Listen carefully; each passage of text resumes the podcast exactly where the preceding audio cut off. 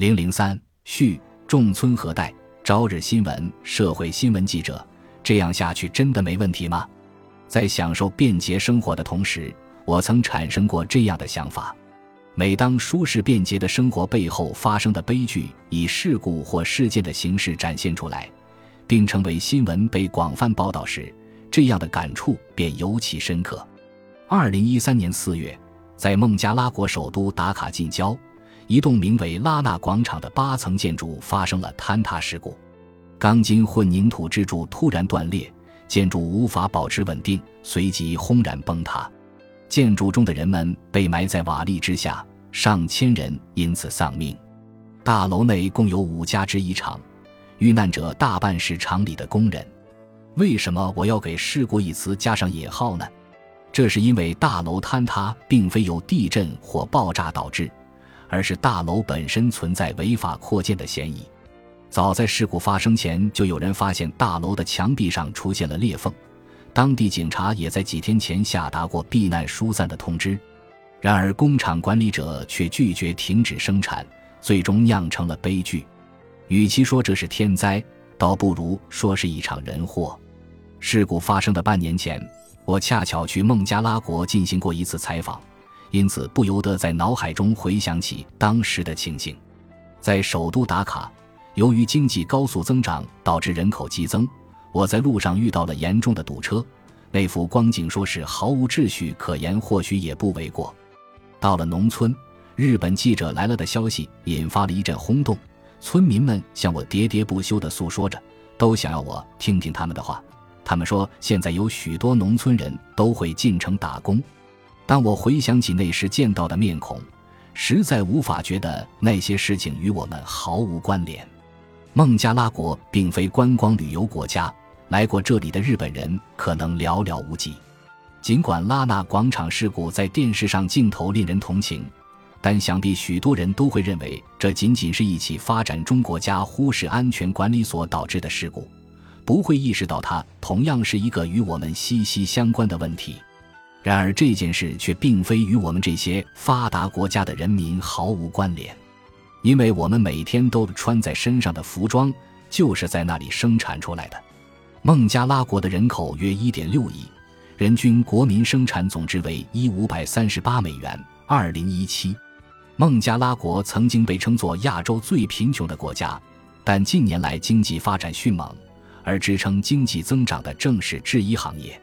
如今，这里已经成为面向发达国家出口成衣的世界服装工厂。优衣库、Gap 等平价服装品牌均在孟加拉国设有生产基地。在过去，长期接受发达国家服装生产订单的国家是中国。与之相比，孟加拉国的优势在于廉价的劳动力。为了实现产业发展，当地政府也打出孟加拉国的价格更加便宜。生产服装就到这来的宣传口号，于是大量制衣工厂应势而生，其中就包括拉纳广场内的工厂。发达国家的人享受到的物美价廉服装的背后，却是那些辛勤劳作却连最基本的生命安全都未能得到保障的工人。这起事故在欧洲和美国引起了强烈反响，越来越多的人质疑服装行业是否尽到应有的责任。并开始对当下的消费模式进行反思。在事故发生之后的四月末，在日本同样出现了“时装革命周”等有助于人们了解服装生产车间信息的活动。然而，遗憾的是，这些活动尚未令现状发生显著改变。想要以消费者的身份付诸行动，迈出第一步并非易事。况且，人们很难感受到自己的行动能够使现状发生什么改变。许多人想给社会提供一个更好的解决方案，却很难从海量的信息中决定选择什么、如何选择。而我也正是其中为此而苦恼的一人。我于二零零二年进入《朝日新闻》报社，当时大多数日本报社记者的职业生涯都是从当地的警察担当开始干起，也就是从事犯罪案件方面的报道，我也不例外。最初在大分县工作。之后又被调去长崎与福冈等地，相继负责县政府、市政厅的行政新闻报道工作。此类工作多依赖于所谓的记者俱乐部的人脉。需要与那些消息灵通的人建立良好关系，以便迅速获取更多深度材料。但我性格较为内向，不擅长和大家打成一片，有时连我自己也不知道为何还在坚持记者这个工作。在长期工作时，我曾撰写过一篇关于原子弹与和平的报道。我和父母都出生于冲绳，从小听着祖母及长辈们在冲绳战役中幸存的故事长大。在上小学低年级前，我一直生活在广岛，曾经无数次参观过位于广岛的原子弹爆炸资料馆，也曾在学校里多次接受过和平教育。小学三年级时，我转学到大阪。当告诉同学自己来自广岛后，同学们纷纷问我原子弹爆炸是什么样的。他们对原子弹的认知与广岛人完全不同，这让我深受打击，同时也留下了深刻的印象。在报社面试的时候，我提到了那件往事在心里留下的感受，于是后来有幸得到了采访原子弹爆炸幸存者的机会。身为记者，这样的机会难能可贵，在采访中，我也积累到了大量宝贵的经验，在长期。经历过原子弹爆炸的人，不仅会向后代讲述自己的体验，还会结合当前世界上的纷争与环境等问题来叙述，以期引发人们对和平问题的思考。那时恰逢原子弹爆炸六十周年，我因而多次得到海外取材的机会。我采访过战后嫁给美国军人的原子弹爆炸幸存者，也询问过美国人对原子弹爆炸及核武器政策的态度。这让我感觉到。尽管不在大都市，却也能听到价值观完全不同的人们说的话，感受到各种事物跨越时空紧密联系在一起。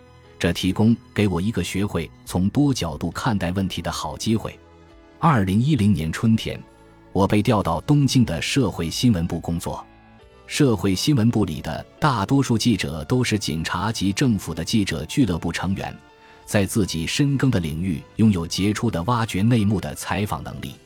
或许是被大家看出了我没有抢夺头版头条的能力，因此当时的我没有被吸纳到某个特定领域的记者圈子，一直都处于散兵游勇的状态。总而言之，就是什么方向的题材都做。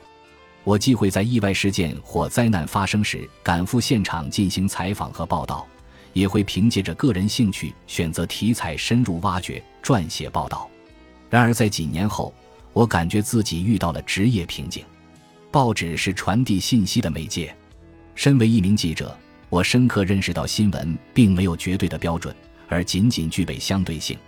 例如，当重大事故接连发生时，平日里会刊登在社会版面上的新闻便销声匿迹。如今，这样的报道大部分只会在电子版报纸上刊登。过去一些并不会引人注目的小事，如今却能得到机会，屡屡引发人们的关注。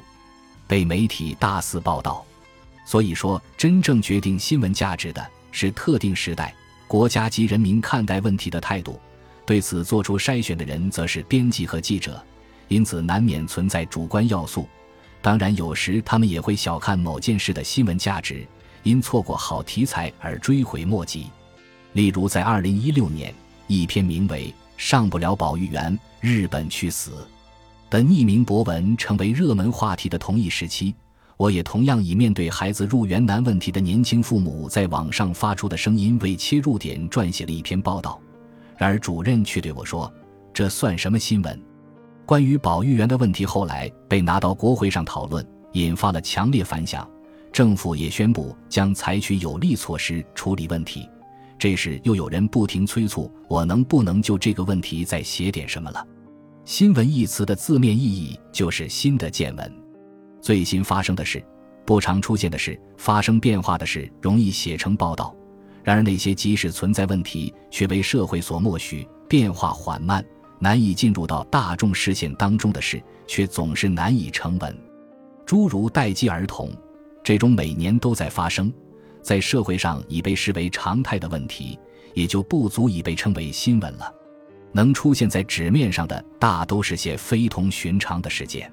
若是有一天日常变为了新闻，那说明一定出现了非常罕见的情况，或是这些问题引发了什么事故。当然，许多记者每天都在绞尽脑汁，试图改变这样的分类方法。当原本已经被埋没的话题被重新挖掘出来，得到重视的时候，专业记者也就拥有了存在的价值。在我从事记者的这十七年里，新闻媒体的环境也发生了翻天覆地的改变。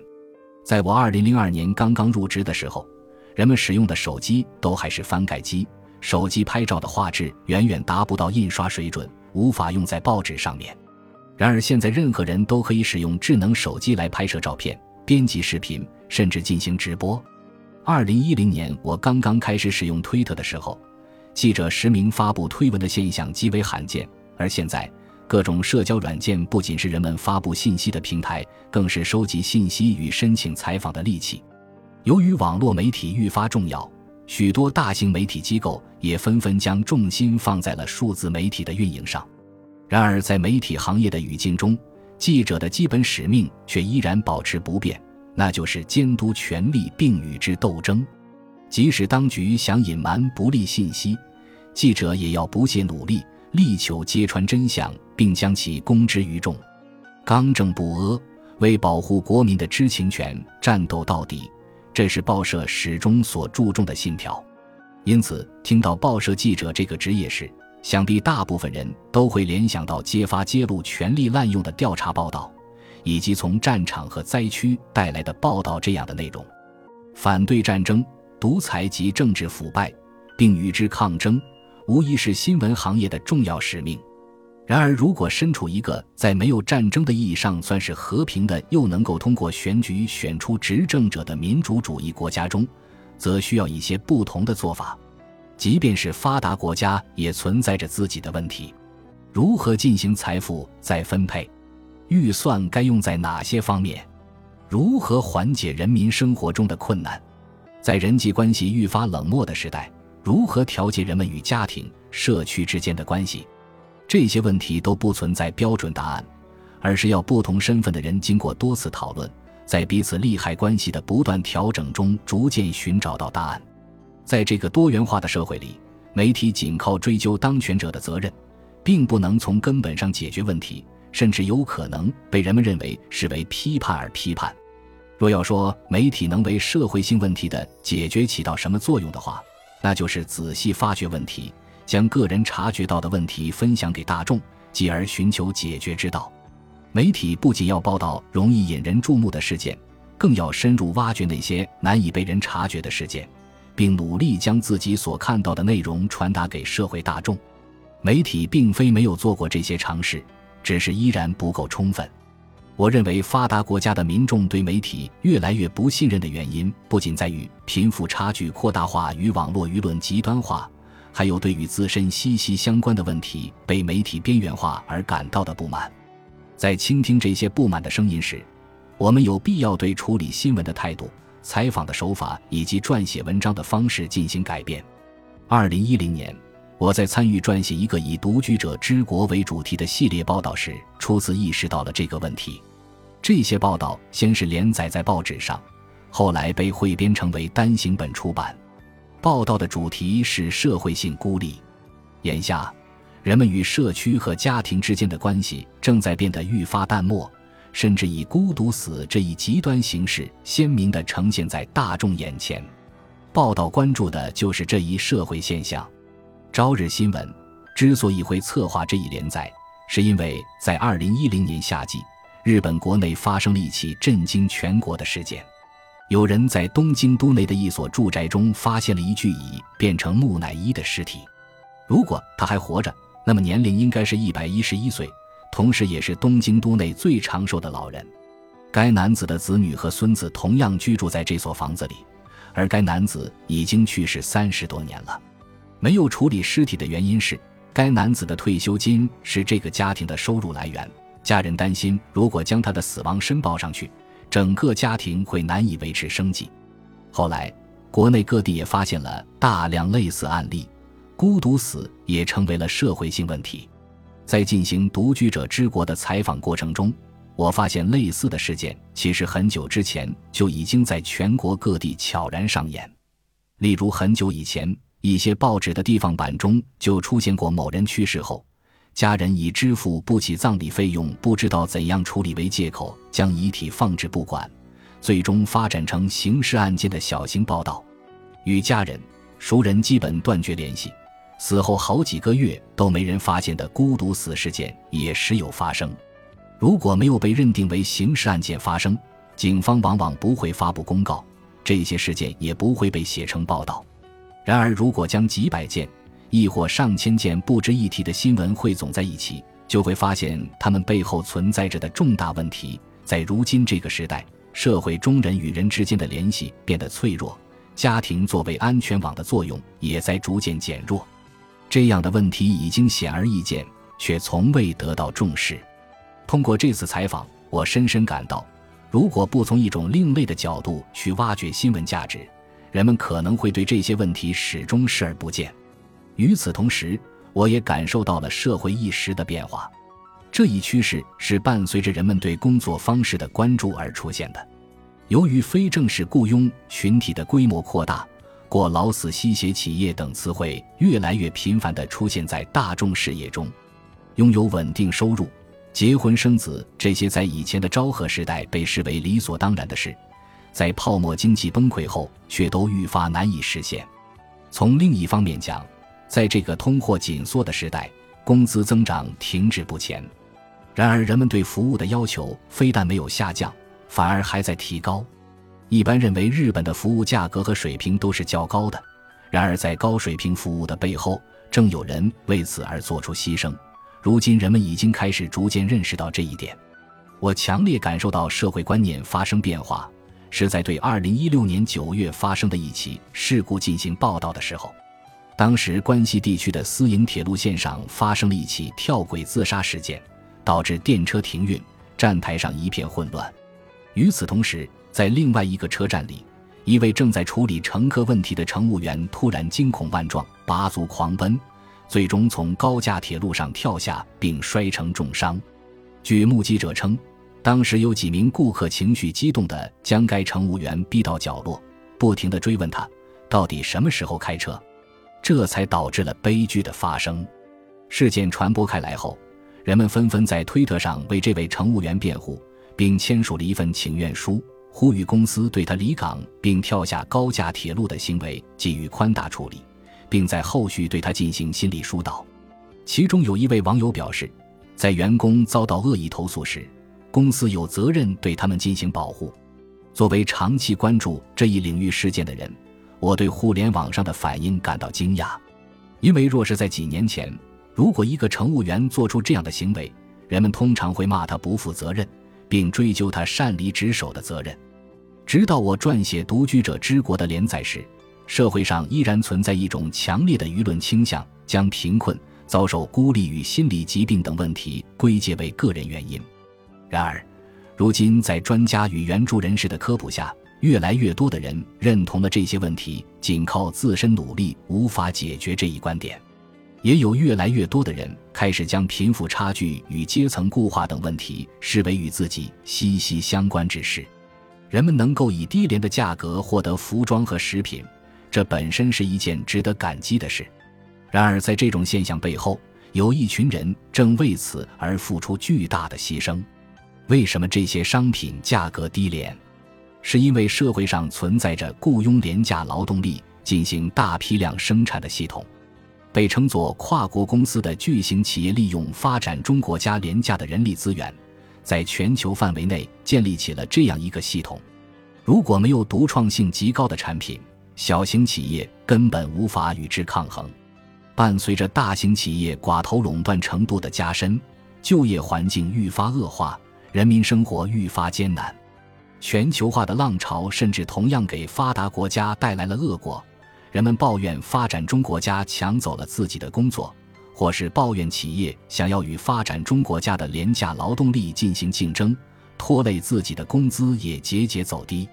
那么，承接了发达国家大部分业务的发展中国家的生活状况又是否得到了改善呢？事实显然并非如此。劳动者们被迫以低廉的工资进行长时间劳作，当地环境遭到污染，产业被破坏，持续的不合理压榨行为孕育出恐怖主义，成为了冲突的导火索。尽管不断有环境问题、矛盾冲突、恐怖主义和极端贫困等现实问题的报道，然而对于生活在日本的大多数人来说，这些问题都是发生在遥远异国的事件。他们不太认为自己的行动能改变现状。身为日本的媒体记者，自己能否更进一步，帮助人们将自己的日常生活与发生在地球某处的问题联系起来，并将其作为与我们息息相关之事来进行报道呢？隐约之间，我开始产生了这样的想法。就在这时，长期担任《And Close Up》现代节目主持人的国谷玉子女士打算召集人手，共同策划新项目。我也收到了邀请。该项目同时聚集了来自社会新闻部、文化生活报道部、网络媒体编辑部等跨多个领域的记者。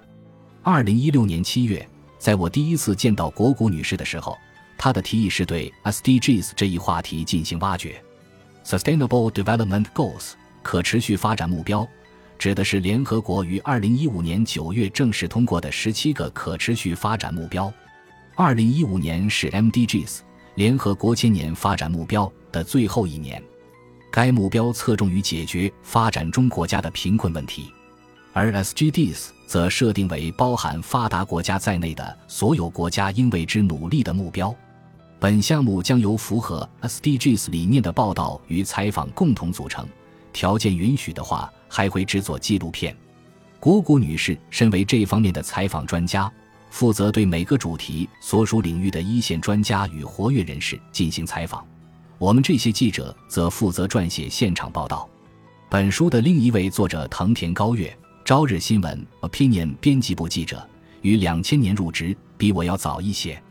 当 SDGs 这一项目开始时，文化生活报道部主要负责的是生活类内容。我们两人的孩子同岁，在撰写文章时的方向也常常一致，因此我们都希望尽可能让日本人对环境、贫困这些他们原本认为是距离自己非常遥远的问题产生兴趣。这时我们想到，能不能以日常生活中不可或缺的食品、服装为突破口？鼓励人们去联想这些事物背后的世界中所发生的问题呢？经过悉心准备后，项目终于在二零一七年一月启动。以该项目为中心，我与藤田记者多次就食品浪费、服装大量废弃等问题进行合作报道。当时我们非常担心自己的心声能否传递给读者，然而读者的反响却远远超出了我们的预期。本书是以藤田记者与我在这一年半的时间里所采访到的内容为基础撰写而成的。第一部分讲述的是服装行业，以低廉的价格提供流行服装的快消时尚品牌的出现，使我们能以低成本享受到时尚潮流。然而，这种现象所依靠的是发展中国家的大规模生产。另一方面，其滞销产品也同样日益增加。过去那种光靠牌子就能卖货的时代已经一去不返，大规模生产的商业模式正在快消时尚之外的领域蔓延。即使有部分产品报废，依然是大量生产的模式赚钱，更多成了行业心照不宣的理念。在这一部分里，我们将介绍服装行业的这一现状，以及业界为了改善这种现状所做出的努力。第二部分讲述的是食品行业。对汇芳卷等季节商品大量报废的现象及其背后原因进行探访，同时，我们还将对曾在《朝日新闻》电子版中在线公开的纪录片里出现并引起过巨大反响的不扔面包的面包店的运营方式进行介绍。第三部分是对消费者自身进行的追问：我们要把钱花在哪里，购买什么？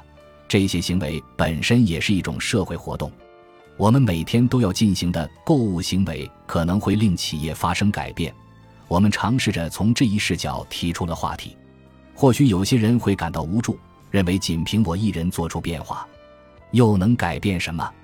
不过，我想说的是，即便是看上去难以抗衡的巨型企业，在其内部工作的也不过是一个个普通人而已。其实，我也经常陷入迷茫，因为在外人眼里，报社记者的形象。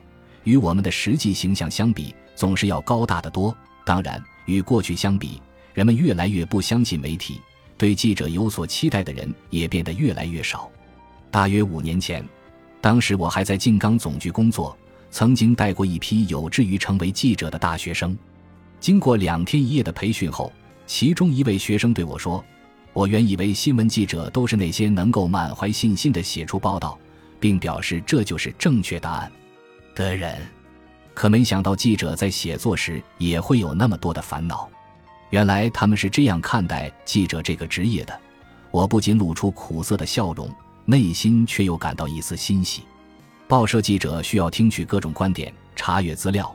并通过比较各种事实来撰写报道，即使同样的资料摆在眼前，不同的人所得出的结论也会有所差异。事件相关者的论点有时甚至会彼此冲突。你对事实的核查是否充足？在追究某个人的责任时，你的言辞是否过于严厉？你觉得某件事有问题，会不会是自己理解有误？又会不会是被人误导？每一次都是磨到最后一刻，我依然在与各种不同身份的人不断讨论，并为此苦恼。即便如此，我还是经常会在报道发表后，从读者的反馈中得到新鲜的观点。当我还是个职场新人时，有人告诉我，当你听到一句抱怨时，就要默认有一百个人心存不满。因此，即使是一条抱怨或好评，报社也会非常重视。身为报社记者，我能与身处不同领域的各类人士交谈，在不断积累经验的同时，我也逐渐感受到，无论看上去多么强大的组织，其内部的工作人员也会非常关注外界的声音。强势的跨国企业也好，政治家也罢，他们都对公众舆论颇为敏感。如果一个组织不能倾听外部的声音，那么迟早会走向衰亡。因此，身为消费者，请不要放弃对企业发声，除去投诉以外，如果你认为企业有值得夸奖之处，也请不要吝惜你的好评，因为这些好评能够帮助企业验证他们前进方向的正确性，同时为那些原本对路线有所怀疑的人提供动力。如果你通过社交平台与周围的人分享这一信息，或许也会帮助其他人注意到这一现象。事实上。这些行为日积月累，已经逐渐发挥出作用，引导各大公司做出改变了。重大变革的第一步，通常从一个毫不起眼的小小改变开始。以志愿者或社会企业家的身份为社会做出贡献的形式，或许并非适合每一个人，但若从日常生活着手，我们能做的事还有许多。如果越来越多的人开始关心日常生活中那些不可或缺的商品是如何生产来到我们手中的，并因此改变自己的购物方式，那么无论是企业还是社会，同样也会随之改变。衷心希望这本书能够成为触发改变的因素之一。